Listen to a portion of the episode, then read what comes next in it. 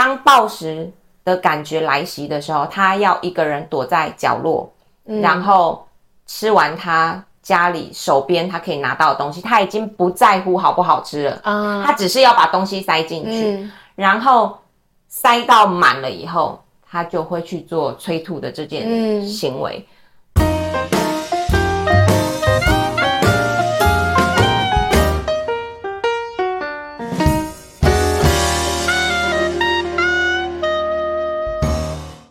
失败要趁早，人生会更好。大家好，我是你的好朋友念慈。今天这一集呀，我们的主题是想减重，到底怎么饮食才正确？那这一集的主题呢，我们就邀请到我们前几集非常受我们这个听众朋友欢迎的这个刘雅玲刘教练，来跟我们分享他的一个呃学生的一些状况，还有正确的一个减重饮食的一些方法。让我们用最热烈的掌声欢迎我们的健身教练刘雅玲。自己拍手，耶！嗨，大家好，我是 Karen，很高兴又跟你们见面喽。好，雅玲，我们今天的主题其实因为上次你来分享之后吧，有蛮多的观众朋友在下面留言说，哎，雅玲教练，我想问你啊，就是呃，我知道追求完美这件事情是不好的。但是我还是想要变得更纤细，或是更强壮。但是我在饮食上面可能都有很多很多的盲点，到底要怎么吃才对？那我就想了想，当然还是只能请雅玲自己亲身来回答啦。所以今天要邀请雅玲来跟我们分享这个想减重怎么样饮食才正确？没有问题。嗨，大家好。那我今天会分享的是我学生的案例，因为我自己本身没有失控的状况。我的失控可能就是多吃一根冰淇淋，那个真的就你就觉得失控了，还，还好啊。好，呃，今天就是跟大家分享一下呃我的学生的状况哈，因为我有很多的女学生，上一集也已经讲过了。那我发现比较多都是女生会陷入这样子的状况，我不晓得跟这个社会框架有没有关系。嗯、大家小时候有没有？因为你知道我们。群体里面一定也会有那种骨架子本来就很细的小女生，然后，呃，也可能曾经经历过一段时间，就是会去追求明星的瘦哦、嗯嗯，所以很多女生会比较容易有这样子的一个状况。好，那我今天分享的第一个案例呢，其实是我蛮心疼的一个女孩子。他拥有很好的学历，嗯、其实他是心理咨商师，哦、他自己就是心理咨商师，哦、对，他自己就是读心理学系的咨商师，嗯、然后他也有训练的经验，然后他也训练蛮久了。我记得他当时来找我的时候，应该自己已经训练两三年有了，啊、嗯。那在一开始接触的时候，就如同我说的，我比较走心灵层面，会觉得说，哎、嗯，那你为什么想要？哪里还需要改善啊？嗯、你还想要哪里？因为今天如果我收到一个体态已经是很不错的学生，他跟我说他要减脂，我会马上打断他啊，因为我觉得你不需要了啊。嗯，那反而我就会跟他聊，就是说你要呃接受你自己，嗯，对，等等之类的哈。好，anyway，那他来找我的时候，其实我也有点讶异，我觉得哎，你是咨商师，可是你没有办法治愈你自己啊，是为什么？嗯，那。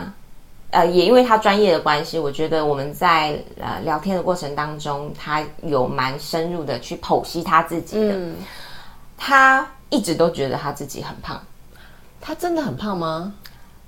当然，来找我之前，我觉得因为他是就经历过那种不好的循环，他确实是没有到达一个比较他满意的体态、好看的体态。嗯，但是那个是因为崩溃，那个不是因为他没有训练或者什么的，嗯，对。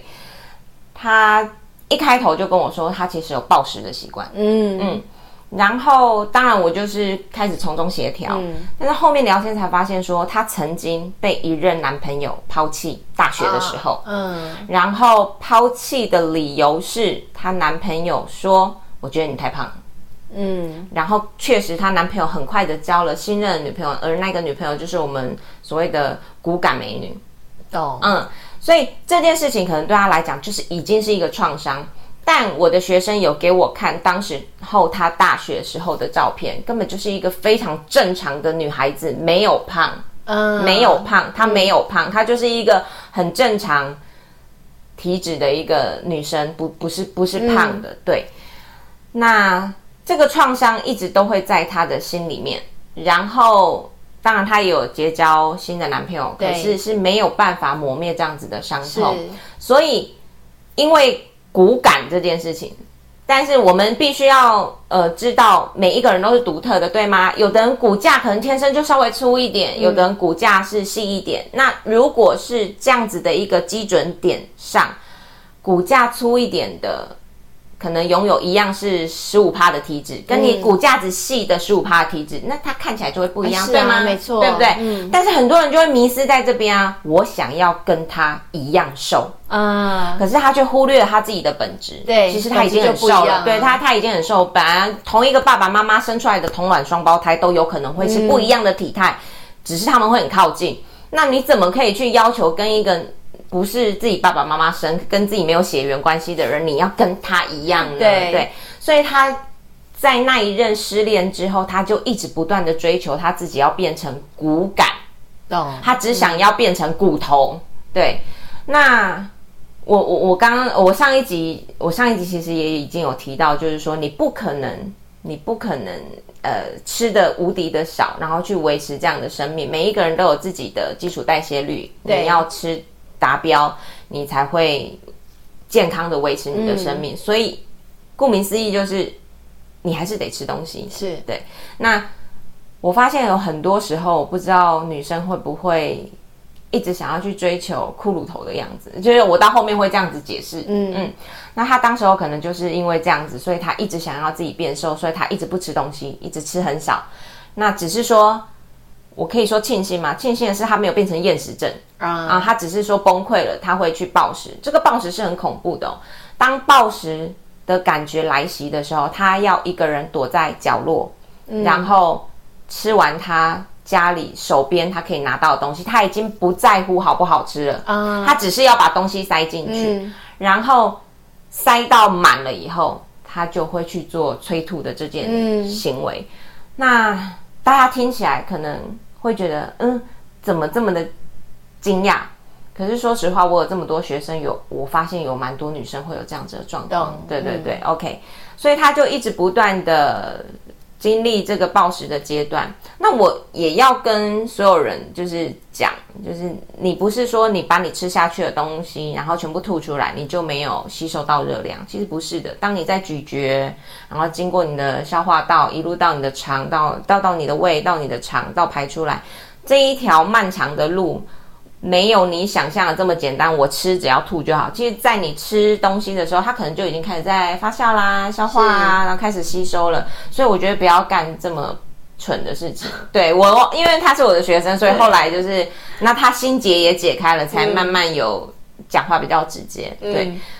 那这是后面呢，我就是教导他说，你要吃健康的东西，不要害怕吃东西。懂对，因为当你受不了，你要去暴食的时候，通常时候不会去吃正常的食物。是啊，就是你想暴食，你不会想要去吃鸡胸肉。嗯嗯，他们暴食可能都是饼干啊、蛋糕啊，啊就是所有你看到垃圾食物，他就要往嘴巴塞。那我给大家举一个例子哦，一片鸡胸肉，假设是手掌大小这样子，一片鸡胸肉。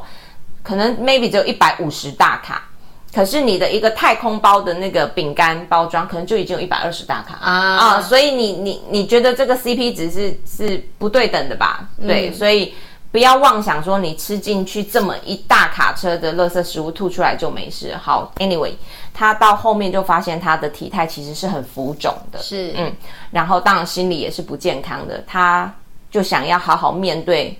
吃东西这件事情，嗯、所以他来找到了我。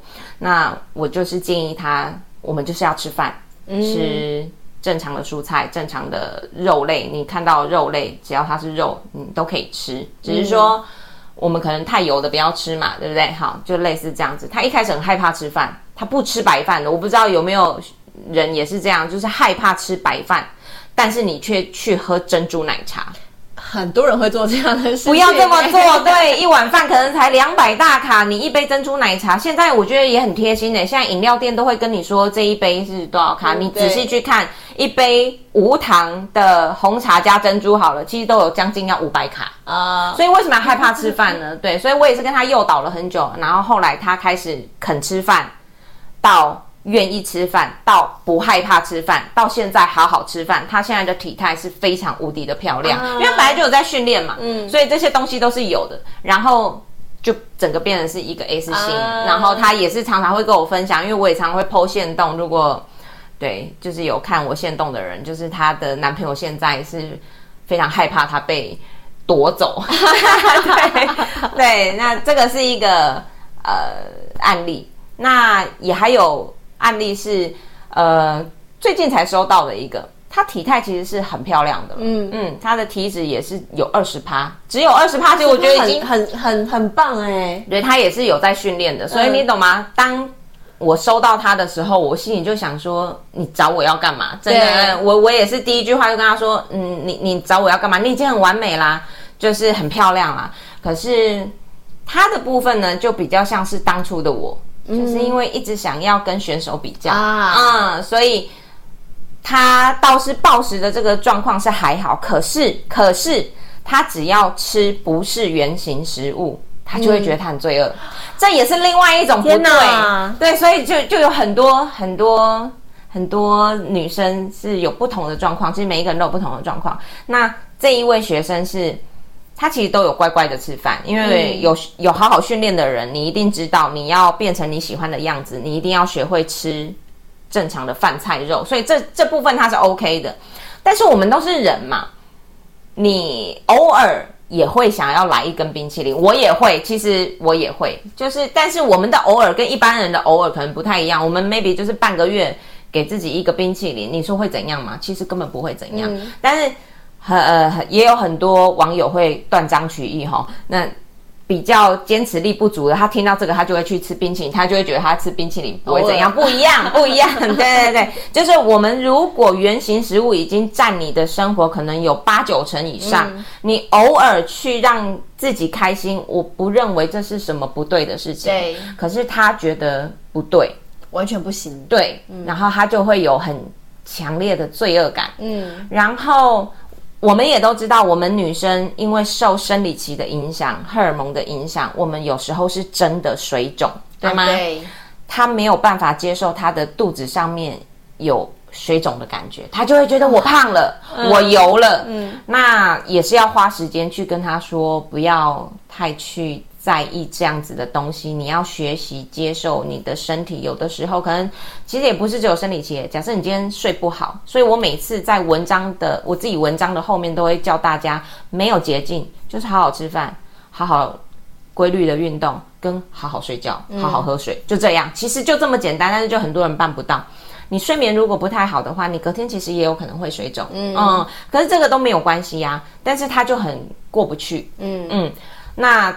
他的状况就是因为他一直想要跟选手一样，可是，可是，亲爱的大家，你们知道吗？其实选手也有备赛期跟非备赛期啊，对、嗯，就是你准备要上台，他当然为了他要比赛，他就是要赢呐、啊，那他会有备赛期，所以他就会慢慢越来越干。可是，一旦他比赛完，其实人家选手也有休息期的，他也有休息放松的时候。嗯、可是你们都忘记了，你们只去看到他要准备比赛的样子，然后忘记人家也有休息。嗯，那这一个也是另外一种没有学会好好面对失误的 case。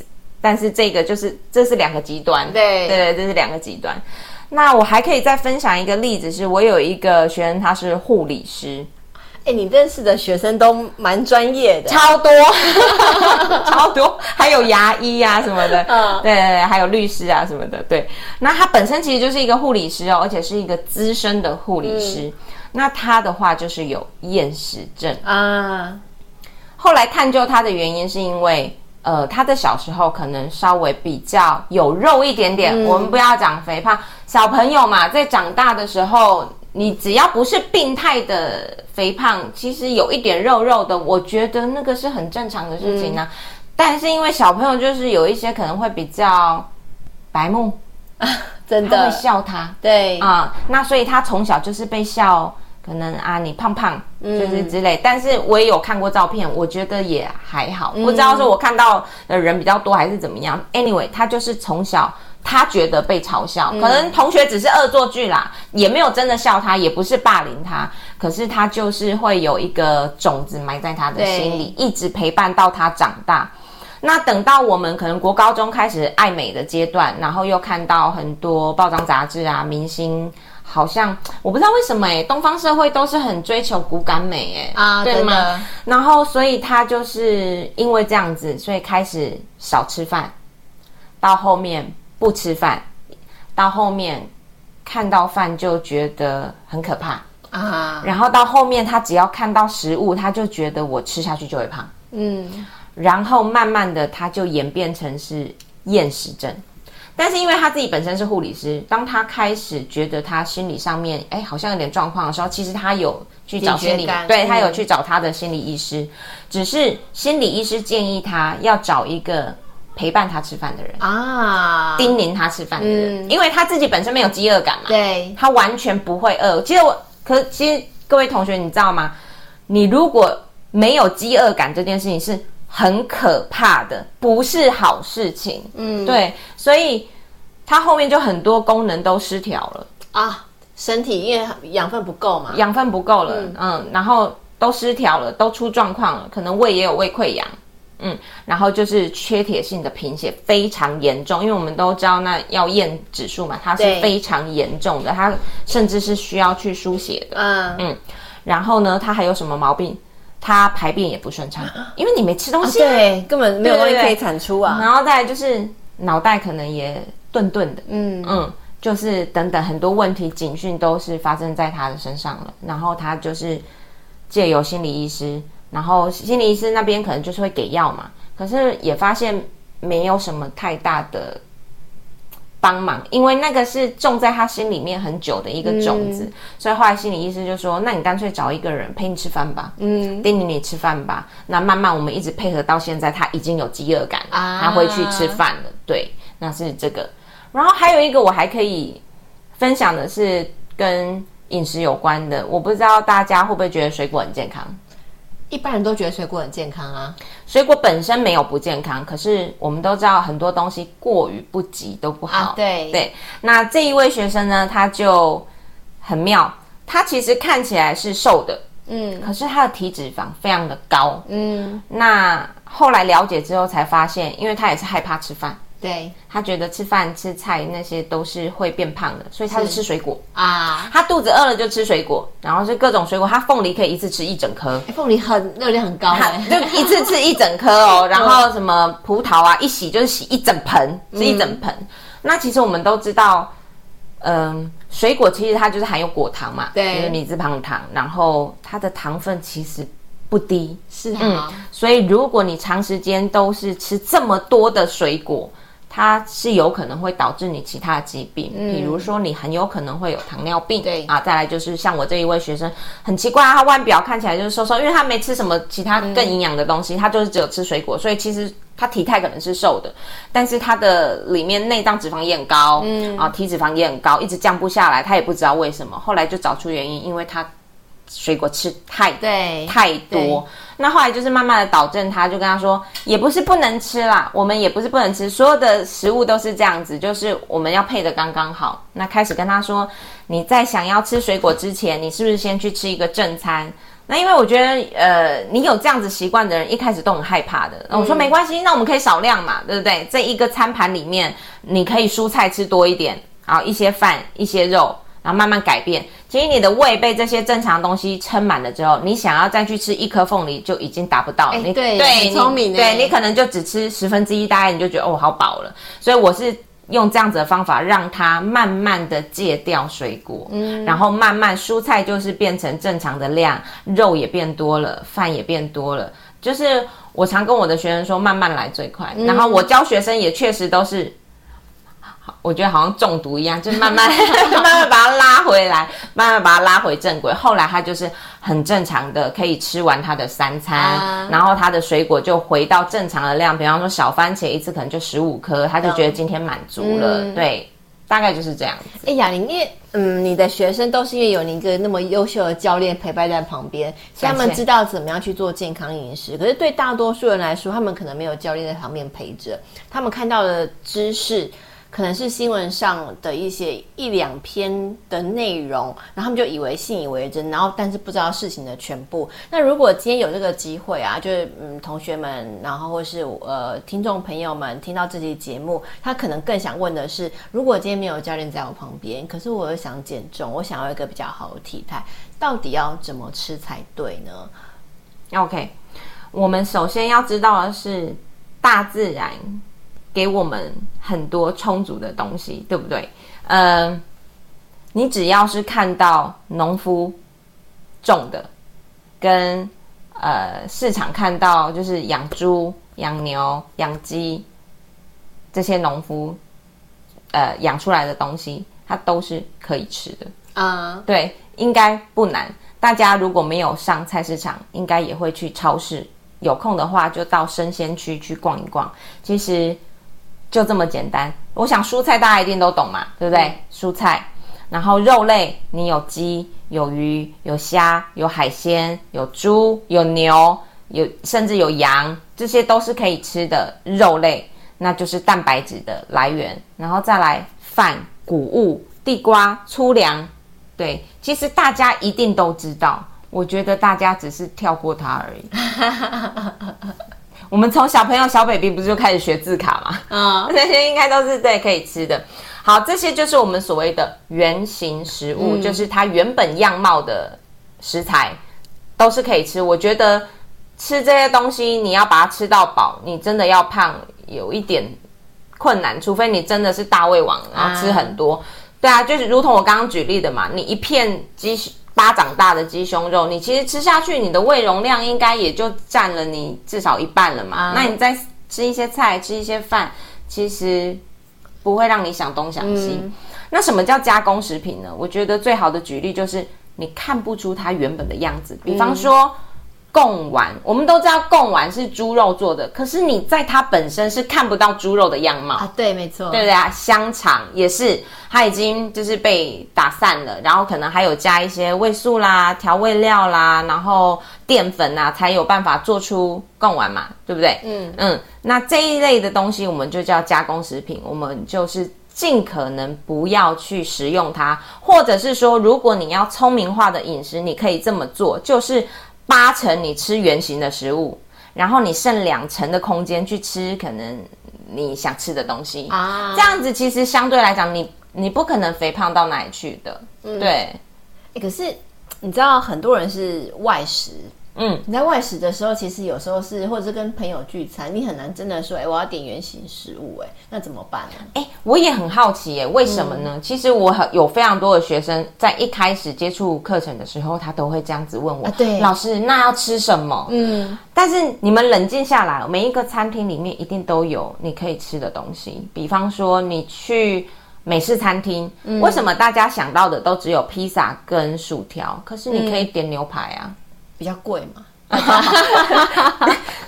对，哎，我也有跟我的学生这么开玩笑的讲，所以说，哎，我也不知道这样可以讲吗？所以说，穷胖啊，啊，富美啊，因为正常的蛋白质，呃，它确实是比较贵一些些。嗯、然后我们到外面去，比方说一碗卤肉饭好了，是不是很便宜，也很快饱？可是它的主成分内容有什么？就是。饭类，嗯，然后一点点的肉燥，可是那个肉是很少的，也就是蛋白质是很少的，所以你这一整碗可能就是只有碳水跟油脂，嗯嗯，那很便宜，它当然便宜，因为它蛋白质含量是少的。可是今天如果你上餐馆，你点的是一个正常的牛排，也许它真的要两三百块。所以这件事就是告诉我们，呃，要好好吃饭啊，就是真正的蛋白质它是比较值钱的，对，嗯。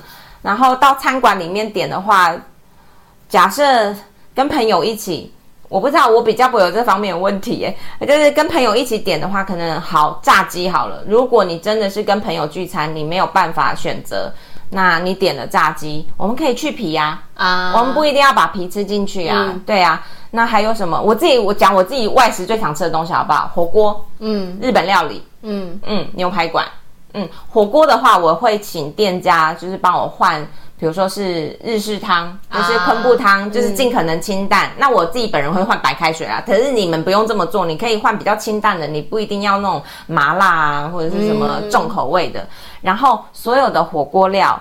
我会请店家说，可不可以帮我换成青菜啊？嗯，因为火锅料就是加工食品嘛，对那就的饺子啊什么的，对，就不要去吃它。那也可以加肉啊，你可能加一份肉多个一百块或者什么的加肉。那其实他，然后它再付个白饭，我觉得这就是一个很很很完美的一餐。那你说一餐这样子的火锅吃下来三四百块好不好？真的有很贵吗？你都跟朋友去聚餐了。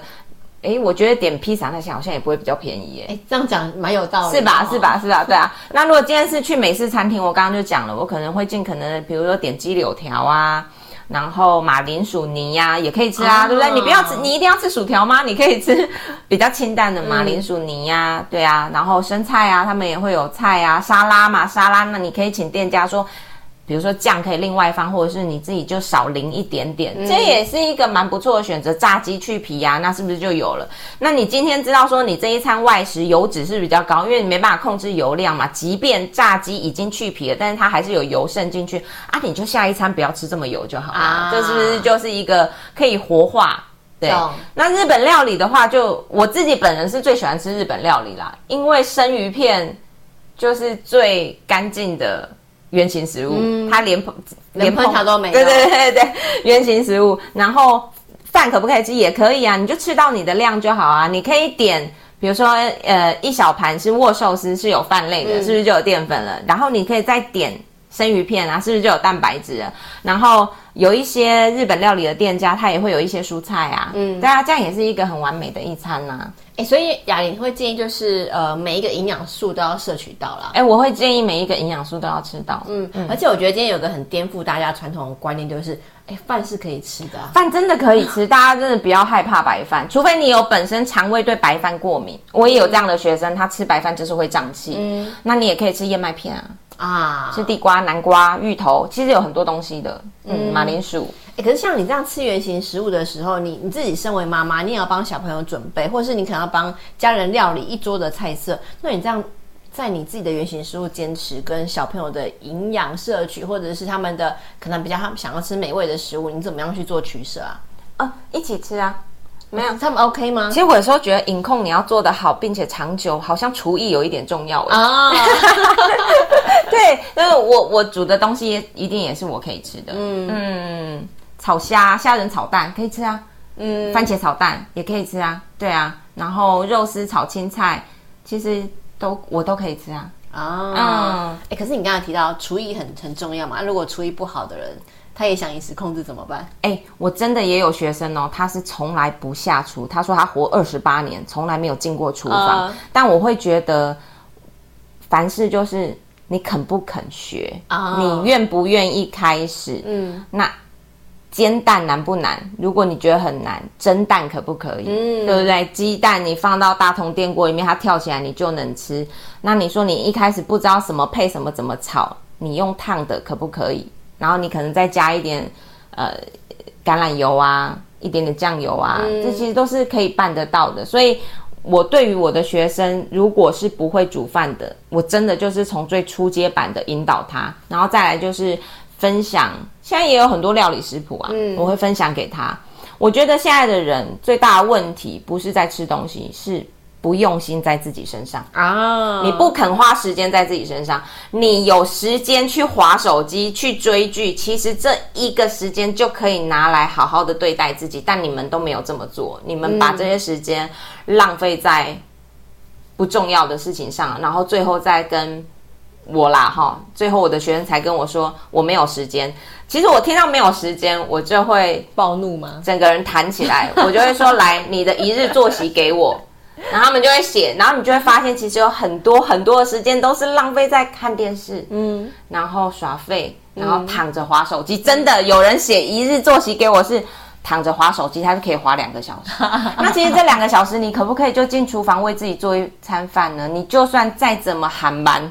两小时一定可以做出一餐你可以吃的饭。嗯，对，我觉得要用心在自己身上了。嗯嗯，哎，我觉得雅玲每次来上节目呢，都有那种心灵鸡汤灌顶的感觉，有吗？有被 能量充满的感觉。哎，可是不认识我的学生，然后都会说我很凶哎，他们都会说老师你好像很凶，就是不是凶啦，我觉得我可能比较理工脑啦，就像。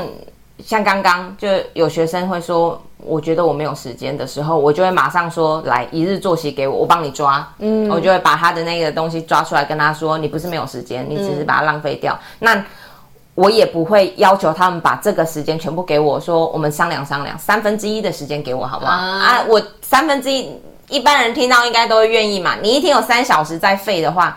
你给我一小时就好了。对，啊、他 OK，然后开始慢慢养成他的习惯，然后我就会说，那我们再多一点，嗯，一半好不好？嗯，其实就是慢慢慢慢慢慢来。所以你也可以做得到，就是冷静下来，把你一整天的作息你自己写下来，你自己最清楚你自己嘛。你一整天吃的东西你写下来，就从这一份表单开始为自己抓时间，然后准备东西，是可以做得到的。嗯，雅玲刚刚讲的话非常的有建设性，而且是实际可以做得到的。就是我们常会说，哦，我没有时间去为自己做饮食计划，我没有时间下厨，我没有时间去处理很多事情，我要外食，我要应酬，没有办法，我没有时间运动，对，没有时间运动，对。然后所以，但是雅玲刚才跟我们讲说，你只要把三分之一耍废的时间拿出来就好了，没有错，因为反正你本来就是耍废嘛。那既然拿三分之一出来，爱自己。我们不是在做饮食控制，我们是在爱自己。真的，当你把这个概念变成爱自己之后啊，突然一切就变得很有意义了。没有错。对，所以透过雅玲刚才提供了一些方法，比如说吃原型食物，然后接下来就是什么都要吃，然后试着为自己做一顿健康有价值的一个料理，其实都是爱自己的一个好方法，也是饮食控制，还有这个呃。身体的一个健康体态维持的一个重要关键。雅玲呢，一样，可能有些朋友第一次听到我们这个节目啊。如果有朋友想要有更多问题想要问你，他可以去哪边找你呢？嗨，那我的 FB 的粉丝专业的名字是 Karen 健身趣，嗯，那 IG 的话就是 Karen Fitness Rico。OK，如果大家有任何问题啊，都欢迎我们继续找我们的雅玲老师来做一个更多更多的一个讨论，而且可以从他的粉专和 IG 上看到更多有价值的内容和文章，也希望能够帮助大家在追求健康跟呃更好的自己这条路上，能够有好的教练陪着你，然后让你的人生变得更好。那谢谢雅玲今天来到我们的节目，那我们就跟大家一起说再见，拜拜，拜拜。